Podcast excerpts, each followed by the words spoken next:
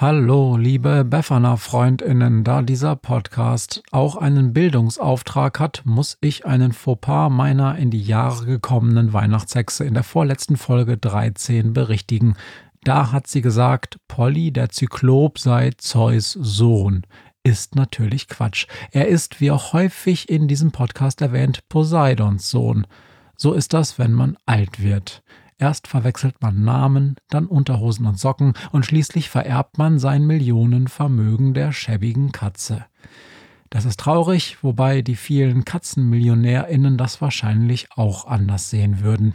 Wie auch immer, viel Spaß jetzt mit der Weihnachtshexe Tralala und wenn euch noch weitere Fehler auffallen, E-Mail direkt an alle bekannten Beschwerdestellen. Ein langer Tag für Befana 2022. Kapitel 15 Zitterpartie.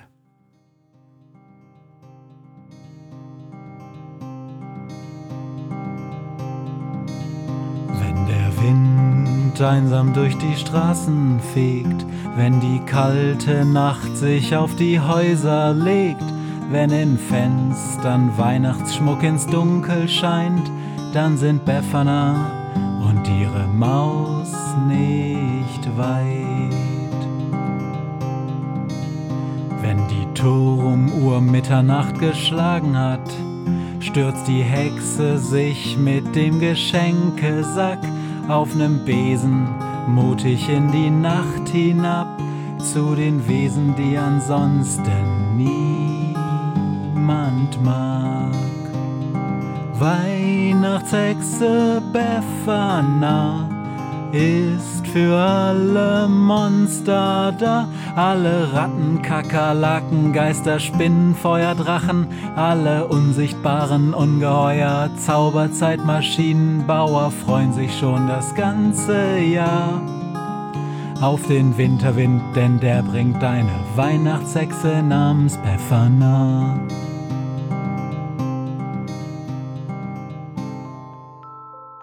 Inmitten schwarzer Dunkelheit macht Günther sich zum Kampf bereit. Am Wipfel einer spitzen Tann sitzt er allein und hört sich an, wie unter ihm im Hauptquartier der Rebellion gefeiert wird.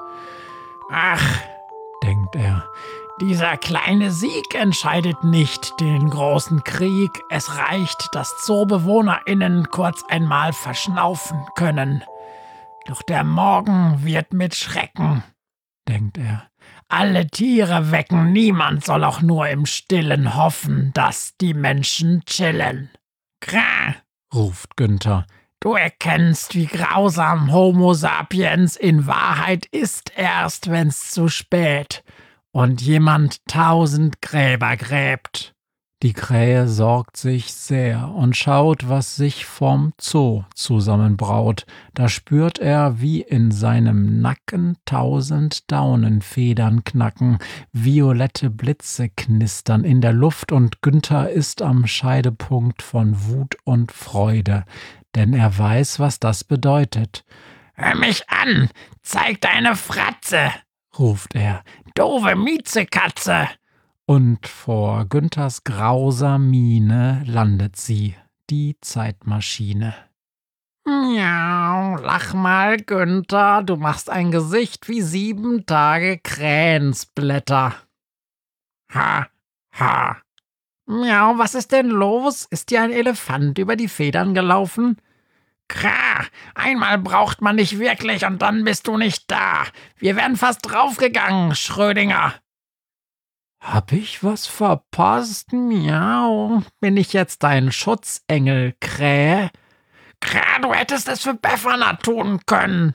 Oh, aber sie ist doch jetzt hier, du Idiot. Miau. Ich kann auch nicht jedes Mal aufkreuzen, wenn jemandem fast etwas passiert. Miau. Weißt du, wie viel Mal am Tag Befana fast hinfällt und sich den Oberschenkelhals bricht, weil du alles einfach auf dem Boden liegen lässt? Und wie häufig du fast vor den nächsten Zaunpfahl fliegst, weil du inzwischen blind bist wie ein grauer Star?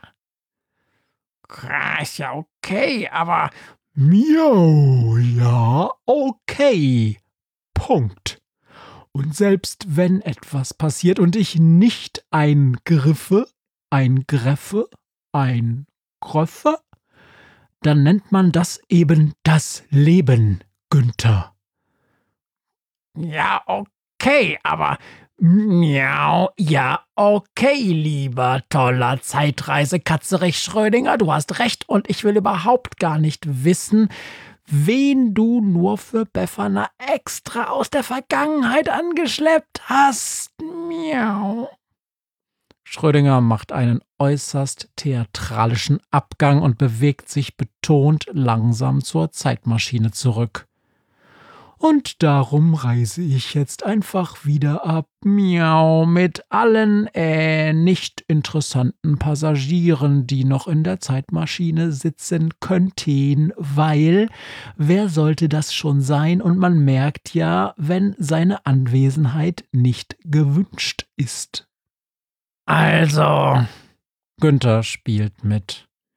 Wer kann das denn wohl sein? Miau, also gut, dass du fragst, Günther. Wo ist denn unser aller Lieblingsweihnachtshexe? Befana hat sich zu einem Schläfchen hingelegt. Und dieses Mal kann man's ihr kaum verdenken, denn sie hatten alle eine anstrengende Nacht als die Menschen mitten in der Nacht mit Wasserwerfern und vielen Uniformierten mit Helmen, Schlagstöcken, Schutzschilden und auch geladenen Waffen zum Zootor vorrückten, wurden sie von der plötzlich vor ihnen auftauchenden singenden Masse der Tiere völlig überrascht. Statt eines echten Kampfes gab es zunächst nur eine wilde Flucht der Menschen, und bis auf einige schmerzhafte Wunden, weil einige junge Schimpansen dem einen oder anderen Polizisten in den Hintern gebissen hatten, ging es bis dahin alles recht unblutig vonstatten. Die Wasserwerfer jedoch blieben stehen und feuerten aus allen Rohren. Die Wölfe, Hyänen und Waschbären wurden im Nu beiseite gespült, und für einige Sekunden sah es nicht mehr so gut aus für die Rebellion der Tiere. Dann jedoch kam Godzilla zusammen mit den Flusspferden, Nashörnern und Elefanten, und die Sache war schneller entschieden als eine Wahl zwischen Hausaufgaben und Softeis.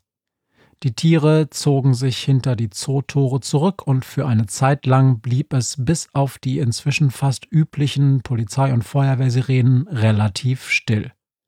Bis die Hubschrauber auftauchten. Der höllische Lärm, den sie machten, hielt zwei Stunden lang an. Dagegen waren die Tiere erst einmal hilflos auch wenn die Erdmännchen, die dick in Kuscheltierkleidung aus dem Souvenirshop verpackt Wache standen, immer wieder Warnungspfiffe abgaben. Schließlich gelang es Polly Godzilla vom Affenfelsen aus, einen der Hubschrauber zu packen und ihn in einem hohen Bogen in den nahegelegenen Baggersee zu werfen. Damit war endgültig Ruhe, denn die beiden verbliebenen Hubschrauber suchten fluchtartig das Weite. Hey, Befana, sagt Günther. Ich hab dir jemanden mitgebracht.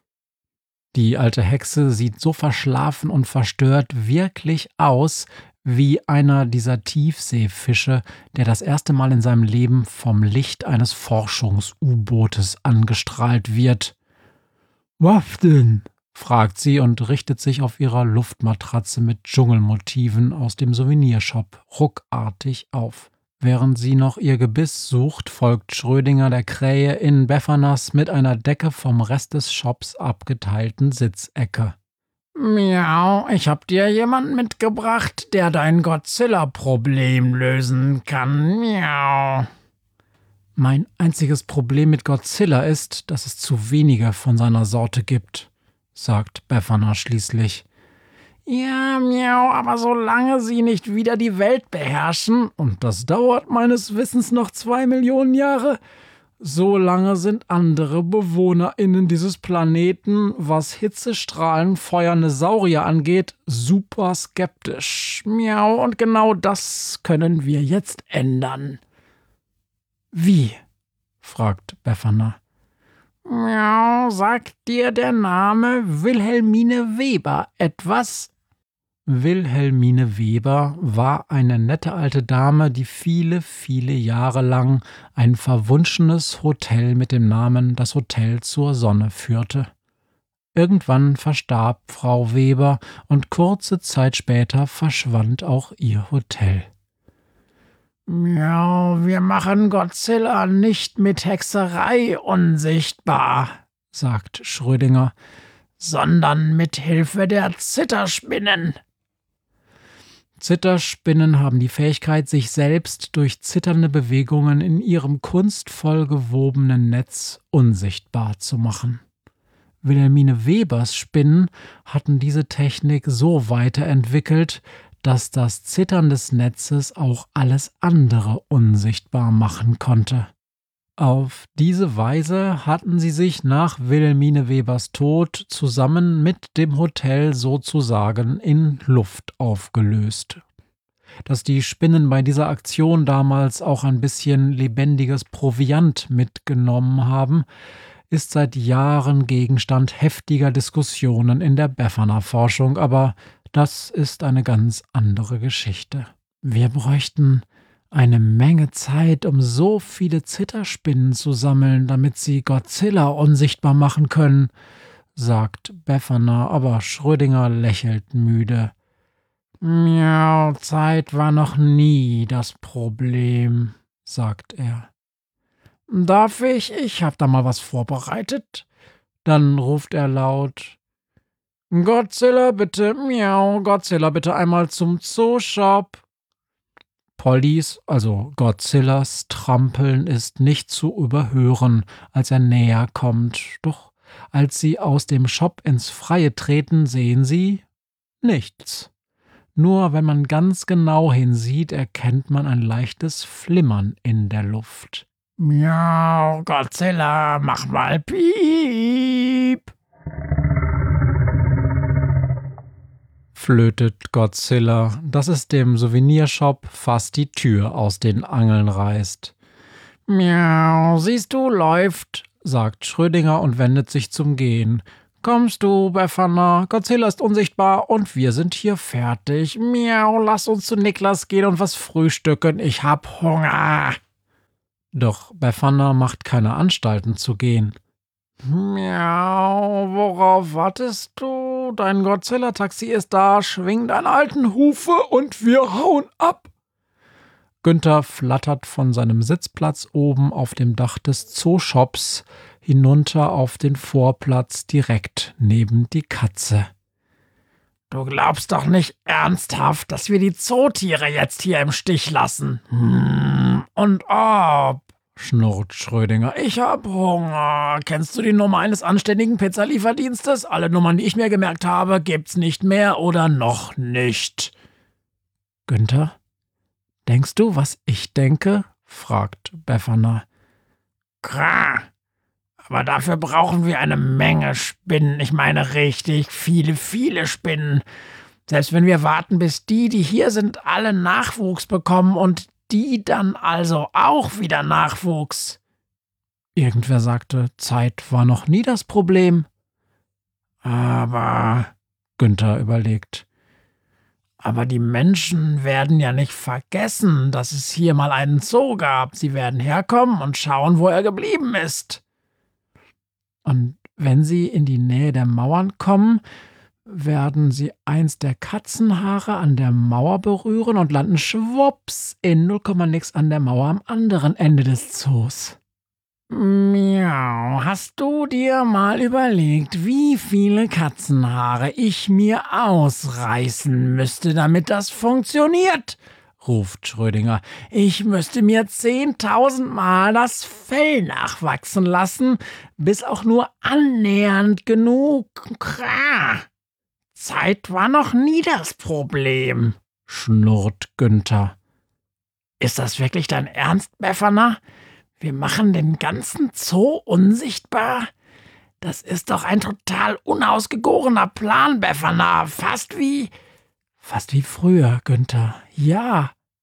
Popf, blöd, da könntest du recht haben. Befana, tu dein Gebiss wieder rein, das ist eklig. Ich rede mit den kleinen Spinnen. Und du mit der Großen, okay? Cosette wird das völlig Mischugge finden, Befana. Das wird ewig dauern, sie zu über. Miau, ja, schon klar. Zeit war noch nie das Problem. Ja, dann also los. Aber dann gibt's Pizza, miau. Ich nehme Zwiebel, Peperoni, Champignon und Katze. Habe ich dir eigentlich schon mal die Geschichte erzählt, wie ich auf dein Grab gepinkelt habe, Günther? Sie ist sehr lang und stinkt nach Katzenpisse.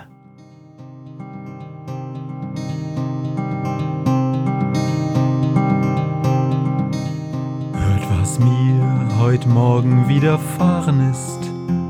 Eine Krähe sitzt auf meinem Fenstersims und sie krächzt von Weihnachtshexe Befana, die sie hoch am Himmel fliegen sah. Tausend Abenteuer hat die Hexe erlebt, wie ein Haus verschwindet, wie ein Berg erbebt, wurde im Wald verwunschen und im Fels versenkt, und doch hat sie alle reich beschenkt. Weihnachtshexe Befana ist für alle Monster da. Alle Ratten, Kakerlaken, Geister, Spinnen, Feuerdrachen, alle unsichtbaren Ungeheuer, Zauberzeitmaschinenbauer freuen sich schon das ganze Jahr auf den Winterwind, denn der bringt eine Weihnachtshexe namens Befana.